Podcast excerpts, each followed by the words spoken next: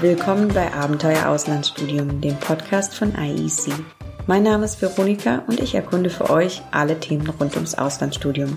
Wie schon in den letzten Folgen hören wir heute direkt aus dem IEC-Team. Anja kennt sich bestens mit der sehr beliebten Destination Großbritannien aus und nimmt uns mit auf ihre Erinnerungsreise. Nicht zuletzt gibt sie natürlich aktuelle Infos und Tipps für alle UK-Begeisterten und verrät uns, was man nach einer Wanderung an der Küste unbedingt tun sollte.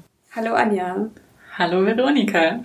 Wo hast du denn deine Auslandszeit im Studium verbracht? Ich war für ein Jahr in Großbritannien an der Swansea University in Wales. Und an welche Erfahrungen denkst du am liebsten zurück? Wow, an sehr viele Dinge immer noch. Äh, zum Beispiel an die Nähe zum Meer. Also Swansea ist eine kleine Stadt äh, im Süden von Wales und liegt direkt am Meer. Das heißt, man kann dann in einer Freistunde oder Mittagspause einfach mal kurz aus der Uni raus an den Strand, da einen Spaziergang machen, ähm, ein bisschen frische Luft schnappen. Das fand ich super schön im Nachhinein, diese Chance zu haben. Der Campus der Universität ähm, ist sehr toll. Da gibt's einen riesigen Park drumherum, der wunderschön ist, auch mit einem kleinen botanischen Garten.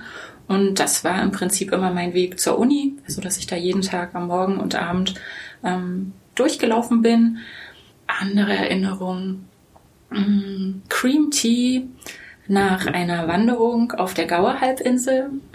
Das war so das Beste, was es dann gab, wenn man ganz erschöpft vom Laufen äh, in so einem kleinen Pub oder Café ankam und sich dann aufwärmen konnte. Was ist das genau? Ähm, Cream Tea, das ist im Prinzip ähm, eine Kanne schwarzer Tee und dann hat man äh, dazu bekommen zwei süße Rosinenbrötchen, Scones nennen die sich und dann noch Marmelade und sogenannte Clotted Cream, das ist so ein bisschen feste Sahne und da man dann so richtig ausgehungert und ähm, ja, kalt, also kühl war innerlich ähm, und das dann zu sich nehmen konnte, das war wirklich ein riesiger Festschmaus. Also das ist immer noch ähm, eine meiner besten Erinnerungen an die Zeit dort und einfach auch der Gauer, diese Halbinsel in der Nähe von Swansea, gehört mit zu meinen Lieblingsorten.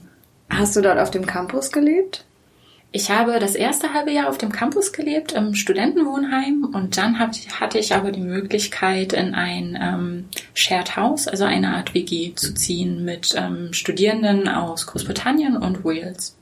Und was waren von beiden die Vor- und Nachteile? Mm, Im Studentenwohnheim gab es etwas striktere Regeln, beziehungsweise hatte ich dann nur ein kleines, sparsam eingerichtetes Zimmer und konnte da auch nicht so richtig Besuch empfangen.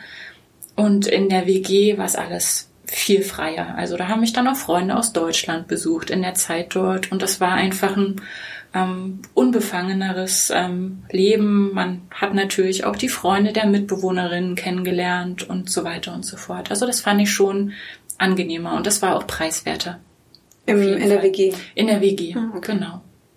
Und war das dann trotzdem äh, in der Nähe von der Uni oder hattest du einen längeren Weg dadurch? Nein, ich bin glaube ich, so zehn Minuten zur Uni gelaufen. Also rund um die Uni drumherum gibt's eben private Häuser, die häufig von Studierenden genutzt werden, aber die Uni selber hat auch ein Student Village, ähm, in dem dann ja ein ganzes Dorf im Prinzip mit Wohnmöglichkeiten zur Verfügung gestellt wird.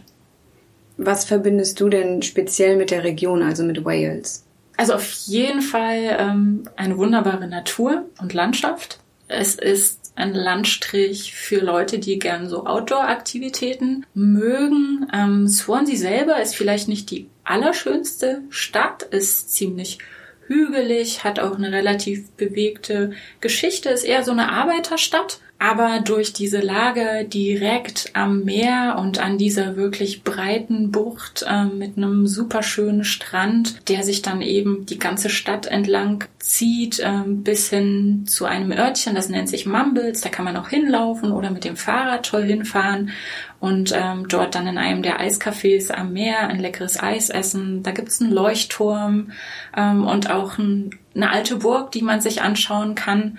Ähm, also ich verbinde auch sehr viel Geschichte natürlich damit. Freundliche, warmherzige Menschen.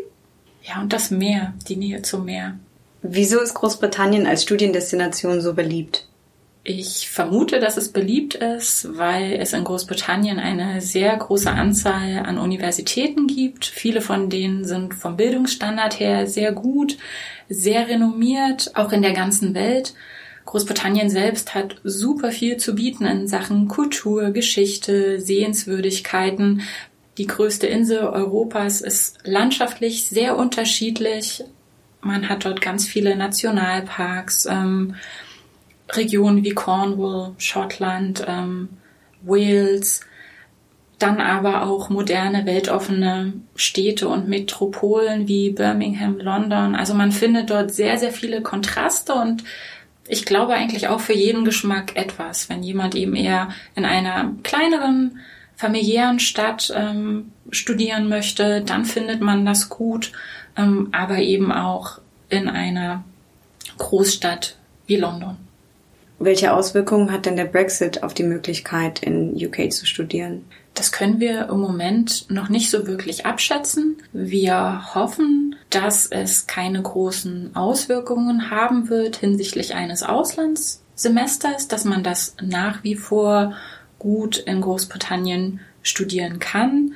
Die Einreise soll dafür in Zukunft mit einem sogenannten Short-Term Student Visa möglich sein, das auch unkompliziert beantragt werden kann. Hinsichtlich der Studiengebühren für ein Auslandssemester müssen wir abwarten, was unsere Partnerhochschulen dort beschließen.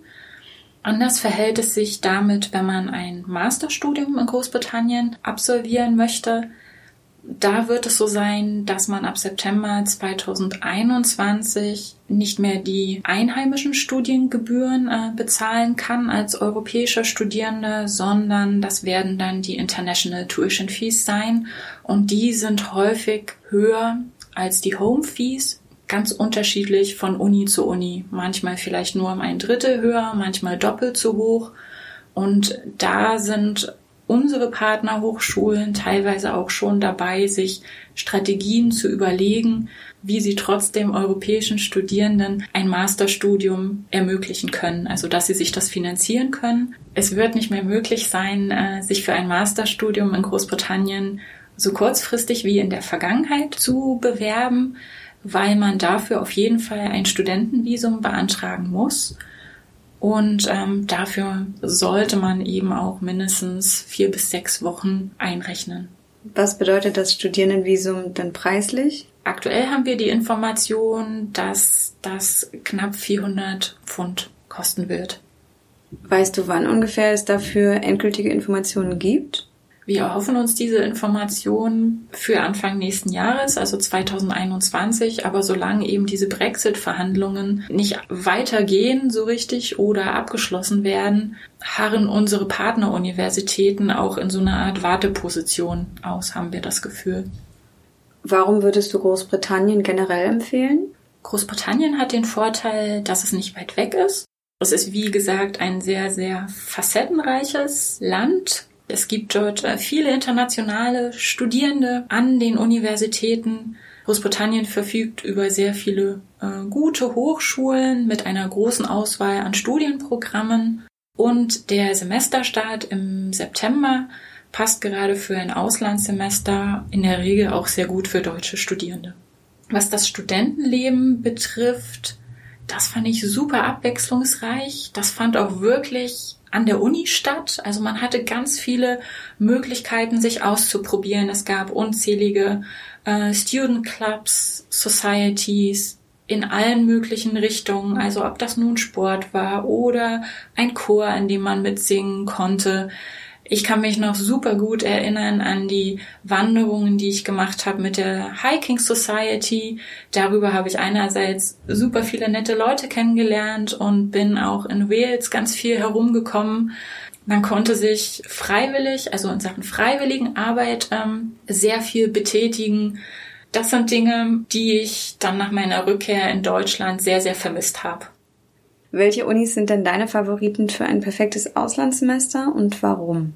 Also ich würde immer wieder gerne an die Swansea University in Wales gehen.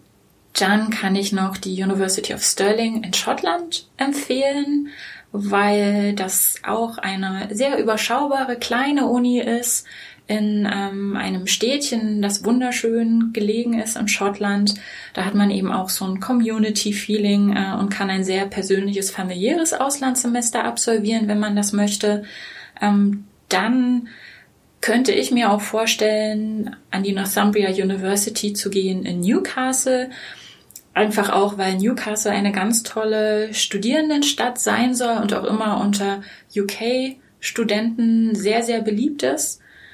Und ähm, dann vielleicht noch ähm, die University of Liverpool, mit der wir auch zusammenarbeiten, ähm, weil ich Musik sehr liebe und Liverpool auch die Nähe ähm, zu Nordwales hat, was dann landschaftlich wieder super schön ist. Und für Leute, die vielleicht so in Großbritannien diese London-Erfahrung suchen und haben wollen, ähm, kann ich die London South Bank University empfehlen und auch die University of Westminster. Die liegen beide sehr, sehr zentral und sind auch super für ein Auslandssemester geeignet. Danke, Anja. Danke, Veronika. Das war unsere Folge IEC im Ausland. Anja empfiehlt Großbritannien. Vielen Dank fürs Zuhören. Die von Anja erwähnten Unis habe ich euch in den Show Notes verlinkt. Da kommt ihr zu weiteren Infos. Auf Instagram erfahrt ihr von uns übrigens oft als erstes, wenn es bei IEC Gewinnspiele oder andere coole Aktionen oder neue Infos gibt. Also gern direkt folgen, wenn ihr nichts verpassen wollt. Die nächste Podcast-Folge gibt's für euch im Dezember. Bis dann.